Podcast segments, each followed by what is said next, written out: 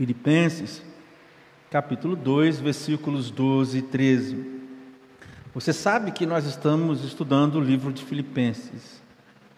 E nós falamos muito sobre a conduta, né, irmãos, nos últimos dois domingos.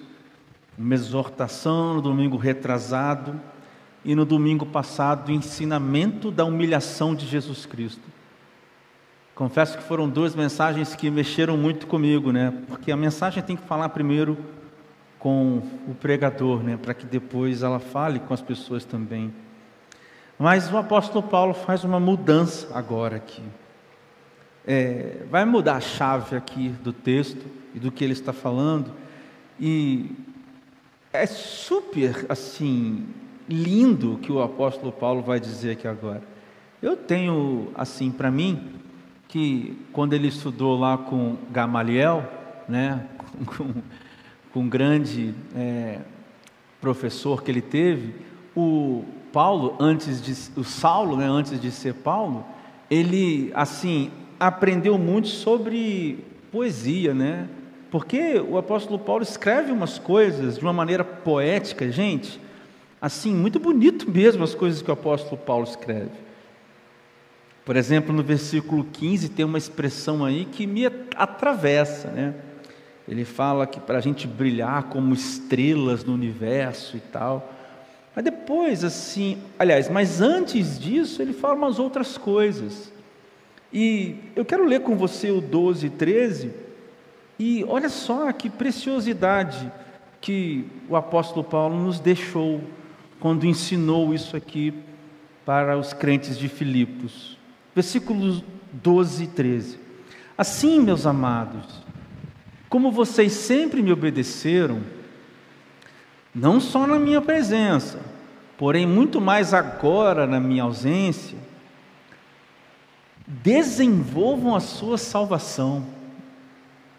Essa, essa é, é, o tema, esse é o tema da mensagem. Desenvolvo, desenvolvendo a salvação. Aí ele Continua, né, o apóstolo Paulo. Então, é, muito mais agora, na minha ausência, desenvolvam a sua salvação com temor e tremor. Porque Deus, porque Deus é quem efetua em vocês tanto o querer como o realizar segundo a sua boa vontade. Vamos orar, irmãos. Feche seus olhos. Senhor, nós estamos diante da tua presença, diante da tua palavra. Por favor, entrega, Deus, aos nossos corações aquilo que o Senhor tem colocado no meu, talvez vai colocar agora mais coisas ainda no meu, mas fala com a gente nessa noite. Em nome de Jesus, que a sua palavra atravesse as barreiras do tempo e do espaço, seja onde, quando as pessoas estiverem ouvindo, e que seja como aquela semente na parábola que Jesus conta, que encontra um solo fértil, em nome de Jesus. Amém. Já pararam para pensar, irmãos, nessa expressão desenvolvendo a salvação? Eu tenho a impressão de que a maioria de nós pensa que a gente está assim, vivendo no mundo, aí essa expressão no mundo, né? Como se alguém vivesse fora do mundo, todo mundo vive no mundo. Mas ah, eu tenho essa impressão de que a gente pensa que assim, a gente está vivendo, vivendo no mundo, aí depois a gente assim é, se converte, né? É uma expressão também que já é complicada, se converter. Acho que nós somos convertidos né, pelo Espírito Santo, porque nós somos por Ele, assim, é, ele, ele nos faz abrir os olhos para ver quem nós éramos, e quem Jesus é, e quem Jesus quer nos transformar. Aí acho que a gente passa por isso e a gente pensa assim: pronto, agora, é, daqui para frente, assim, acabou esse momento. Aí agora esse momento acabou. E a gente tende a pensar que salvou, assim, eu estou salvo, né, a gente pode conversar isso uma outra hora, mas eu creio que uma vez salvo, salvo para sempre, porque quem faz a obra é Jesus e o mérito é todo dele, e o que ele fez não pode ser desfeito, mas essa é uma outra conversa. A questão é que quando a gente pensa na nossa relação com a salvação, a gente pensa numa relação que está assim determinada num ponto, né, do tempo e do espaço da nossa história. Eu acho que todo mundo aqui é, pode dizer assim: olha, eu me converti, é, eu, eu, passei por esse processo de conversão, é, assim, foi dia tal, tal, tal, tal, tal. Talvez você tenha essa história, né, para contar. E aí a gente pense, talvez você esteja pensando que acabou. Aí acabou sim aquele dia, né? Mas o apóstolo Paulo, irmãos, está falando justamente aqui para a gente desenvolver a salvação. Desenvolver a salvação. Queria que você tivesse uma imagem na sua cabeça. Queria que você tivesse essa imagem, como nós lemos lá em Jeremias, no capítulo 17. Apesar da temática ser outra, a figura é ótima. Eu queria que você tivesse a imagem de uma semente que foi plantada, que foi colocada perto de um rio e por isso ela pode sempre crescer. Queria que você tivesse essa imagem de uma árvore que dá folhas, folhas e que ela assim dá frutos também. Quando a gente for ler a partir do versículo 14, versículo 15, versículo 16, a gente tem uma ideia mais assim do presente, mais do agora, né? De como é que, as, como é, que é o fruto dessa árvore hoje, aqui e agora. Tudo bem. Mas eu, quando você faz essa imagem aí na sua cabeça, esse quadro dessa árvore, eu quero que você é, imagine então assim agora um conjunto é, de quadros. Imagina o dia que a semente foi plantada. Tudo bem? Aí a árvore pequenininha, certo? Aí a árvore assim, maior um pouquinho. Aí depois ela bem grande. Aí depois ela com mais dificuldade. Depois ela cresce, aí poda, aí cresce. Então eu queria que você imaginasse a vida inteira dessa árvore. Você consegue compreender? Essa analogia é interessante para a gente entender essa expressão do apóstolo Paulo, desenvolvendo a salvação. Jesus Cristo, é, Marcos relata isso, Lucas também vai relatar isso, outros é, é, é, nos outros evangelhos também. Jesus Cristo conta uma parábola, ele diz que o evangelho é como uma semente, lembra? Uma semente de mostarda, que é assim o grão mais pequenininho que tem, mas é uma árvore forte, uma, árvore grande, uma árvore bonita e forte. E ele diz que quando o evangelho é essa semente cai, essa árvore nasce, ela dá sombra para quem precisa e dá frutos. Então essa ideia, irmãos, de alguma coisa que está sendo desenvolvida se aplica também no que diz respeito à salvação. Na verdade, queridos, a gente não pode perder isso aqui de maneira nenhuma da nossa vida. Eu quero falar com você sobre isso hoje. Eu quero falar sobre desenvolver a sua salvação. O que, que Paulo quer dizer com isso? Como a gente pode aplicar isso à nossa vida? Na teologia, a gente estuda que a salvação tem três tempos. Tem três tempos. Ela está, esteve, vai acontecer, tudo ao mesmo tempo, em três tempos. Primeiro, a salvação ela diz respeito aos seus pecados perdoados. Então, seus pecados foram perdoados. Então, assim, quando você teve encontro com Jesus, eu dizer mais uma vez, os seus pecados foram perdoados. Segundo, a salvação tem um aspecto presente. Significa que nós temos uma maneira de viver esse mundo. Significa que nós temos que viver aqui de uma certa forma. Temor e tremor, como estrelas, estrelas que brilham no universo, de maneira irrepreensível, puros como filhos de Deus, é aqui e é agora. É aqui e é agora. Mas quando você também teve esse encontro com Jesus, você também já está, mas ainda não. Isso é muito legal. É já está, mas ainda não. Lá na frente, que frente? Que, que é isso? Que, que tempo é esse?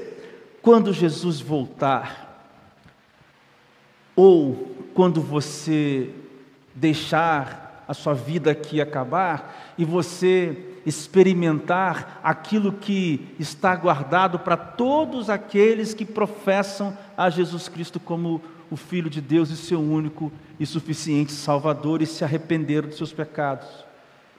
A salvação também tem um componente do futuro. Significa que a gente precisa entender que nós já mas ainda não, estamos lá. Lá onde? Lá no que diz Apocalipse, naquela, naquela cidade onde passa aquele rio, as ruas de ouro, onde não há mais choro, não há mais tristeza, e o próprio Cordeiro, o próprio Jesus está conosco. Que coisa linda, né, irmãos? Que coisa, que coisa maravilhosa. Sabe que eu gosto muito desse texto lá de Romanos 13 do Paulo, né? Que ele diz que assim, a noite, a parte mais escura da noite já passou, né? E aí a gente está assim, no romper, está tá amanhecendo o dia. Muito legal isso, porque nós, ele, ele situa a gente no tempo, né?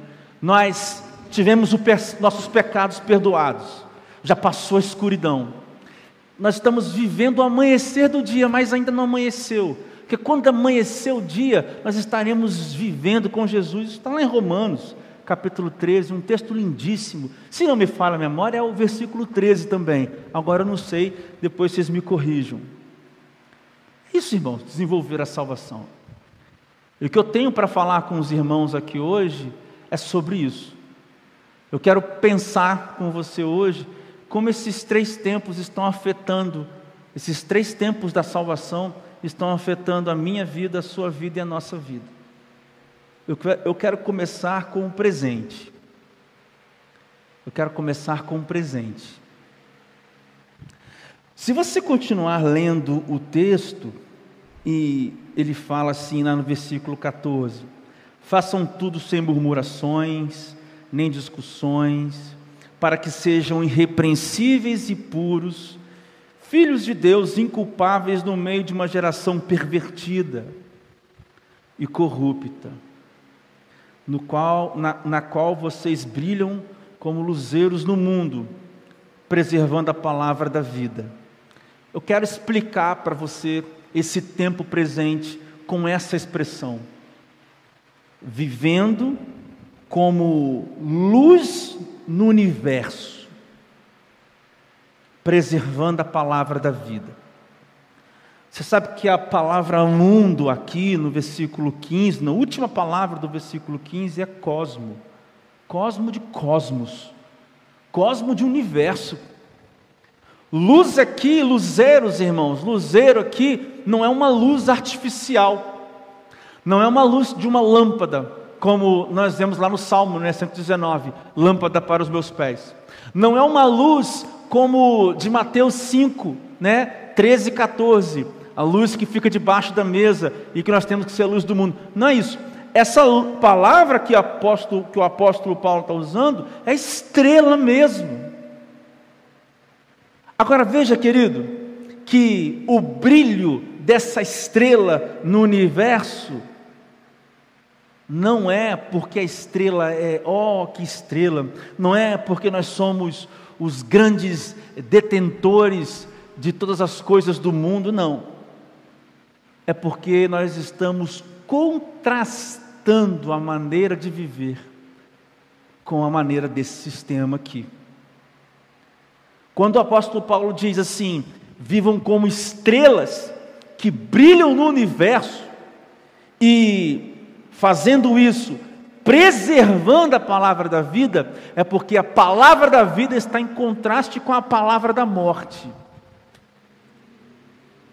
Você, você precisa ser o contraste. o contraste aí fora. Os aspectos que o apóstolo Paulo vai elencar para a gente, murmurações e discussões, são válidos, são lindos. O outro aspecto que o apóstolo Paulo diz que é irrepreensível e puro, fala sobre santidade. É uma maneira de contrastar com o mundo. Então, ele está falando sobre maneira da gente conviver, unidade dentro da igreja, amor ao próximo dentro da igreja, e ao mesmo tempo ele está falando de santidade. Isso tudo contrasta, querido, isso tudo contrasta com o mundo. Mas eu gostaria de destacar Apesar disso ser lindo que o apóstolo Paulo está dizendo, e talvez a gente possa voltar aqui domingo que vem, creio que seja o pastor Renato que vai pregar, mas eu quero destacar para esse aspecto presente da salvação, isso daqui, a palavra da vida. Queridos, vocês conseguem pensar o que é a palavra da vida sendo luz, como uma estrela no universo. Irmãos, cuidado, muito cuidado, para que nós não sejamos estas palavras assim que não são de vida com as outras pessoas. Queridos, palavras de vida nesse mundo, preservando essa palavra de mundo, essa palavra de vida né, nesse mundo tem a ver com exatamente aquilo que falamos no domingo passado, meu querido irmão, minha querida irmã. Tem a ver com copiar. Copiar. Copiar quem? Jesus. Preservar a palavra da vida. O contraste é Jesus seu contraste. O mundo é um olho por olho, dente por dente. Jesus é pagando o mal com o bem. O mundo é o dinheiro é a minha salvação. Jesus é não se preocupe com o dinheiro. Aliás, cuidado, porque esse é um dos ídolos mais perigosos. Jesus fala sobre isso. O mundo é. Vou viver tudo que eu tenho para viver, porque eu preciso viver. Jesus é não. Cuidado com o que você deseja. Você agora está revestido. Efésios capítulo 4, versículos 23, se não me falha a memória, 23, 24 ou 22. Você compreende a palavra da vida? A palavra da vida é Jesus é a palavra da vida. Desenvolver a salvação no tempo presente é o que então, André? A, a salvação, desenvolver a salvação no tempo presente é quanto mais eu me pareço com Jesus, quanto mais. A gente aprendia, aprendeu, perdão, na igreja, lá atrás, quando eu era criança, assim, pastor Renato deve lembrar disso, que a gente tinha que fazer uma pergunta, né? Assim, será que Jesus Cristo ia fazer o que eu estou fazendo? Falar o que eu estou falando? Eu achava essa pergunta maravilhosa, assim, achava aquilo muito bonito. E é verdade, irmãos, é isso. Não quer dizer que a gente não vá falhar. É claro que a gente vai escorregar. Não vou ser aqui, né, é, irreal com você. Não, nós vamos errar. Nós vamos, às vezes, copiar o inimigo de Jesus, porque nós somos falhos. Mas para cada vez que a gente erra, há perdão, coisa maravilhosa. O, a questão, querido, é que a gente está mirando, mirando num, num modelo. Às vezes a gente erra, está tudo bem, tudo bem. Agora, o problema é quando a gente está mirando em outro modelo E aí a gente acerta Jesus errando outro modelo. Aí que é o problema. Por isso, irmãos, o aspecto presente da salvação é a preservação da palavra da vida, é a apresentação de Jesus para esse mundão aí, para aqui, para dentro da igreja. Ou seja, a partir daquele momento em que você foi encontrado por Jesus, eu perguntaria para você: o quanto você se parece com Jesus hoje em relação àquele dia? A lógica é: amanhã eu me pareço mais um pouquinho, depois de amanhã, mais um pouquinho, mês que vem, mais um pouquinho até que eu alcance uma estatura, uma maturidade espiritual, desenvolvendo a salvação no tempo presente. Mas eu disse também que desenvolver a salvação tem a ver com passado e com futuro. E agora vou falar sobre o passado. Queridos, não foi à toa que comecei a falar do presente.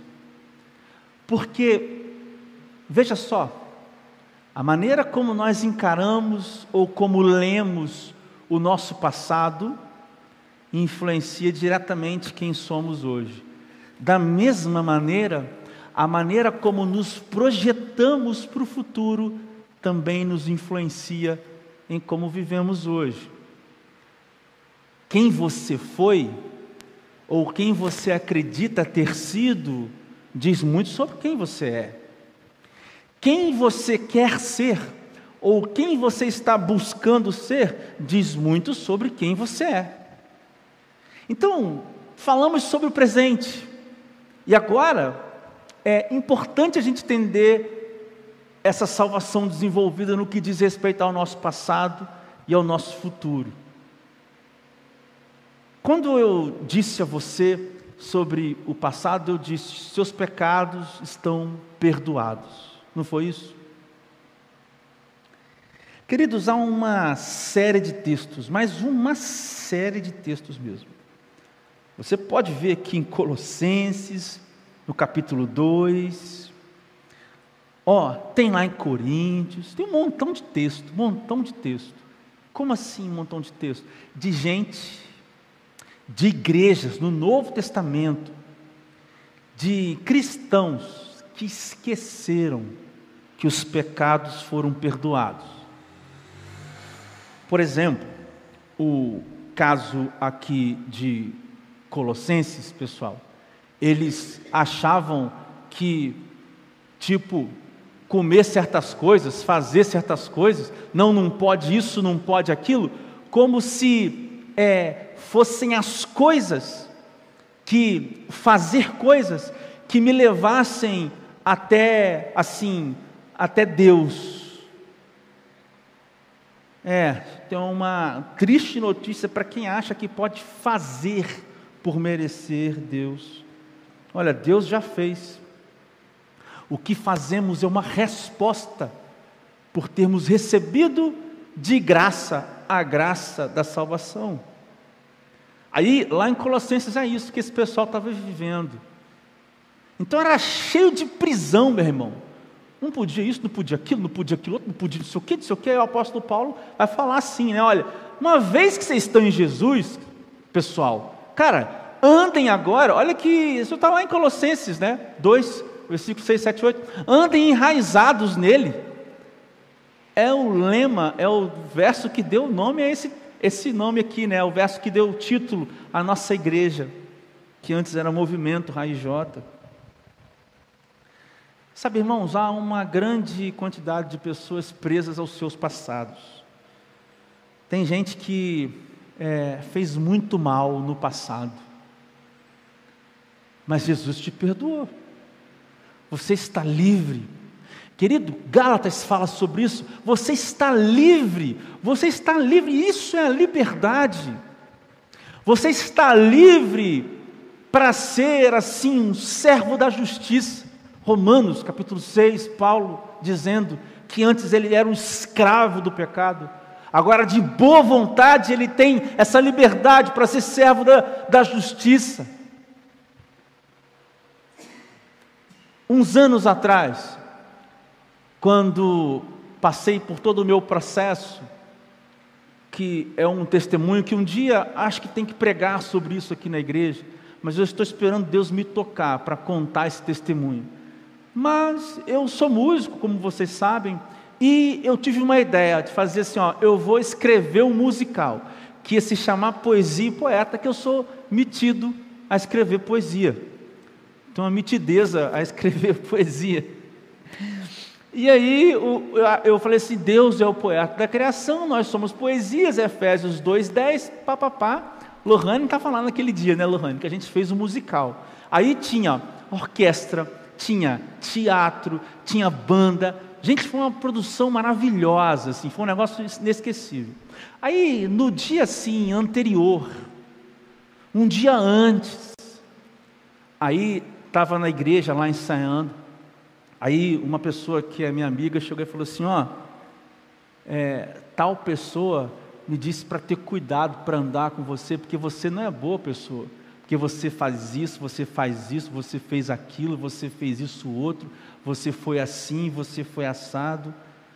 E aquele negócio, querido, foi assim um banho de água, de água fria. Eu falei assim: ah, não, não acredito. Aí eu pensei: nossa, olha esses 20 músicos da orquestra, mais uns seis da banda, não era Lohane?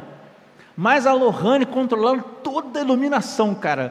Parecia um show do, do Coldplay, assim, cheio de luzes, muito da hora. Tinha uma atriz assim, fazendo a peça.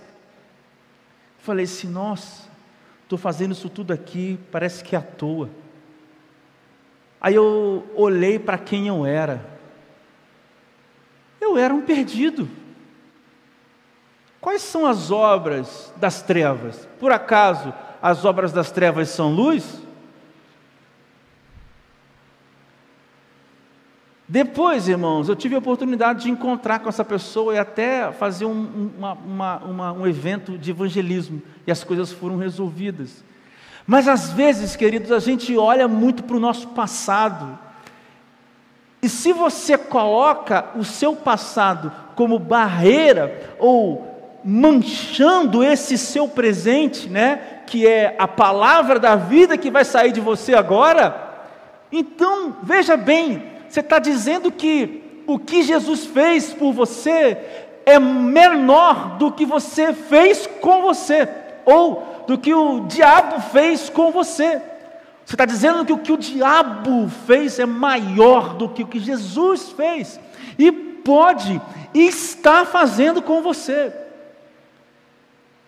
Queridos, a gente foi pecador mesmo, você precisa entender o contexto lá de Efésios 2,4. O apóstolo Paulo diz: mortos, mortos nos delitos e pecados. Morto, querido, sabe, imagina aí, morte, cheiro, odor. Paulo fala sobre isso de novo lá em Coríntios, que nós somos, que existe esse cheiro da morte, esse cheiro da, da vida. Então não há, não há uma coisa bonita ou mais ou menos, é odor da morte, de podridão mesmo. Mas foi isso que Jesus levou na cruz. Quando chega a Páscoa, é isso que a gente prega. É por isso que Jesus diz: Deus, é, Pai, porque me desamparaste na cruz? Porque o peso de que você fez pesou as coisas que você fez e que eu fiz e que nós fizemos estavam sobre os ombros de Jesus. Mas deixa eu te dar a boa notícia: ele suportou. Ele suportou. Ele morreu. Mas olha, ele ressuscitou. Você não está livre para fazer qualquer coisa, você está livre do peso de ter nascido morto porque é assim que é a condição de todo ser humano até que Jesus chega. E aí, onde Jesus chega, Jesus é a luz, que é a vida. O que é que você fez do passado, irmão? Acabou. Deus joga no mar do esquecimento isso. Não deixe, irmãos, que o passado, que as coisas terríveis, isso influencie quem você é agora. Querido, enche a sua vida, o seu coração de esperança, de vida nessa noite. Seja lá o que aconteceu, seja lá o que foi que você fez, talvez tenha sido hoje de manhã, meu irmão. Agora, sete horas antes de começar, talvez aqui antes dessa mensagem começar, o pensamento que você teve, você se arrependeu, pediu perdão para Deus, acabou, Deus vai te perdoar, querido. Nós lemos isso hoje em Juízes, do, na escola dominical. Aqui a Rivana deu estudo. E Lucas apontou isso, que Deus escuta o coração, né, Lucas? Deus escuta mesmo, é verdade que o presbítero Lucas falou. Deus escuta. Então, seja lá o que você fez, há perdão. O seu passado está resolvido. É isso é desenvolver a salvação. É você viver hoje, olhando para trás, está resolvido. André, mas eu fiz uma atrocidade. Olha, talvez haja consequências legais. Quem mata alguém vai ter que pagar. Mas Jesus perdoa o coração contrito, querido.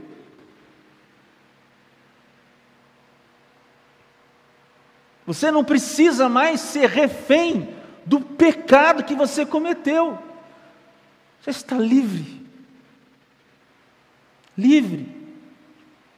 E eu digo mais: só os livres, só os libertos, só os livres serão como estrelas que brilham no universo, preservando a palavra da vida. Quem não está livre não preserva a palavra da vida. Porque não tem luz, irmãos. Por fim, eu disse do futuro. Né? Queridos, é, o interessante desse entendimento da salvação sendo desenvolvida é que estas três etapas, estes três, este, perdão, estes, estes três tempos da salvação estão acontecendo, como disse no início, ao mesmo tempo. Você está perdoado, você está sendo transformado e você já está também, como a palavra diz, penhorada a sua salvação pela presença do Espírito Santo em você. É o apóstolo Paulo quem diz isso, não sou eu. Por isso que a gente só consegue viver aqui nesse mundo de caos, nesse mundo terrível, queridos porque o mundo é isso. Não foi isso que a gente leu? Não foi isso que nós falamos no início? Não é o contraste. Não é essa ideia de um contraste. Não dá para ter contraste de palavra de vida com meia vida. Por isso, querido, a gente só consegue ser palavra de vida nesse mundo caído quando a gente também olha para frente. Olha para frente. E lá na frente, irmãos, é Jesus Cristo me esperando, te esperando de braços abertos. De braços abertos. Eu quero ler com você. Olha o que eu vou ler para você aqui agora. Nossa.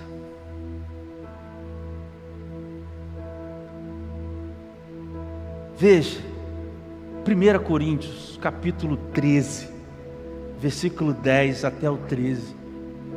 1 Coríntios, capítulo 13, do 10 ao 13. Mas quando vier o que é completo, então o que é incompleto será aniquilado. Olha, quando eu era menino, falava como menino, sentia como menino pensava como menino. Quando cheguei a ser homem, desistir das coisas próprias de menino. Porque agora vemos como num espelho, de forma obscura. Depois veremos face a face. Agora meu conhecimento é incompleto.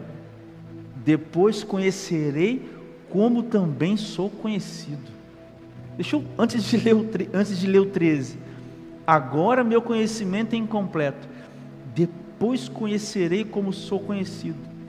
Queridos, o apóstolo Paulo está falando sobre o amor. Está dizendo que. Você vai ver como é que vai terminar o texto aqui. Mas isso aqui, irmão, isso aqui é o, é o tempo eterno. Isso aqui é a eternidade com Jesus. Isso aqui é quando nós, de fato, face a face, estaremos com Jesus. Ah lá, depois veremos face a face. É, conhecer como eu sou conhecido. Jesus me conhece totalmente, mas eu sou humano, eu não consigo compreender tudo, eu não consigo acessar tudo de Jesus. Mas o apóstolo Paulo diz: Um dia eu conhecerei como sou conhecido. E o mais interessante é que esta esperança faz ele caminhar, irmãos. Olha, o 13. Agora, pois, permanecem a fé, a esperança e o amor. Estes três, porém, o maior deles é o amor. E eu, ah, eu, gosto demais desse versículo 13, porque olha isso daqui. Isso aqui quer dizer que eu preciso de fé hoje. Eu preciso de esperança hoje. E eu preciso do amor hoje. Mas lá, lá, naquele tempo do futuro da salvação, que já estou, mas ainda não, lá não precisa de fé, lá não há esperança, lá só há amor, porque lá nós estaremos face a face com Deus, que é o amor. Como vamos esperar aquilo que já temos?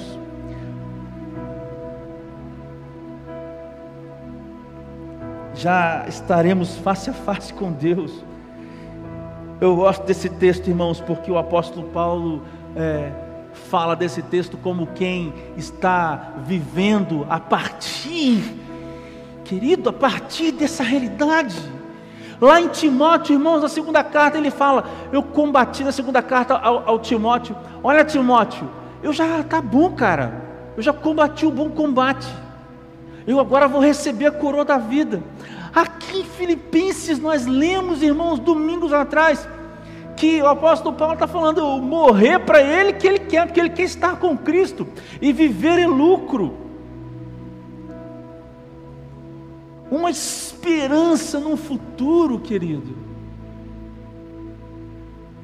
Aí, irmãos, isso é desenvolver a nossa salvação um presente afinado com Jesus como modelo, um passado resolvido pela cruz de Jesus. E um futuro, irmãos, um futuro que me aguarda, que com fé, com esperança, com certeza eu caminho para esse futuro a cada dia. E esse futuro, Ele me faz viver aqui hoje, não como alguém que vive como se não houvesse amanhã, mas como alguém que vive esperando pelo concreto, pelo certo amanhã. Essa, irmãos, pode ser entendida como uma receita para alguém que é feliz eu não tenho dificuldades de entender o que é felicidade. Eu, eu adoro pensar sobre as coisas, mas eu tenho assim uma convicção de que pessoas com passado resolvido, pessoas com presente estabelecido e pessoas com futuro já também resolvido, que está garantido, estas pessoas vivem felizes não é felicidade de rir todo dia, de estar tá rindo todo dia. Essa salvação desenvolvida, para que quando os dias ruins cheguem, eu olho para frente, eu estarei lá. Quando o acusador vem ao meu coração dizendo que eu não sou, que eu não posso, que eu não sou capaz, que eu não tenho valor, Jesus resolveu Jesus me valorizou porque Ele carregou os meus pecados na cruz. E olha, há uma expressão aqui que também é importante demais e a gente termina com ela. No versículo 13, o apóstolo Paulo diz, lá em é, Filipenses 2: Porque Deus, quem efetua em vocês tanto querer como realizar. É Deus quem efetua na gente tanto querer como realizar. Isso significa que o trabalho foi de Deus. Quem realizou o trabalho foi Deus. Quem assinou, quem assinou o seu passado resolvido. Quem é que te dá as capacidades para ser hoje uma cópia de Jesus? E quem garantiu a sua entrada nesse lugar aqui de existência eterna foi o próprio Deus. Foi Deus quem fez.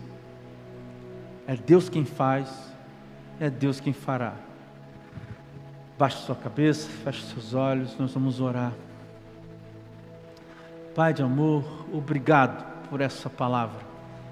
Mas Deus, eu peço que, por favor, o Senhor encontre hoje pessoas que precisam dessa libertação, de uma salvação desenvolvida amplamente, de passados resolvidos, Senhor, de presentes mirados no exemplo de Jesus e de futuros certos, mais certo do que qualquer outra coisa. Essa esperança do porvir, esse dia, Jesus, que, que, eu, que eu vou estar com você.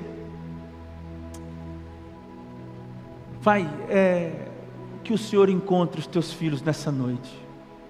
Que essa mensagem atravesse os corações.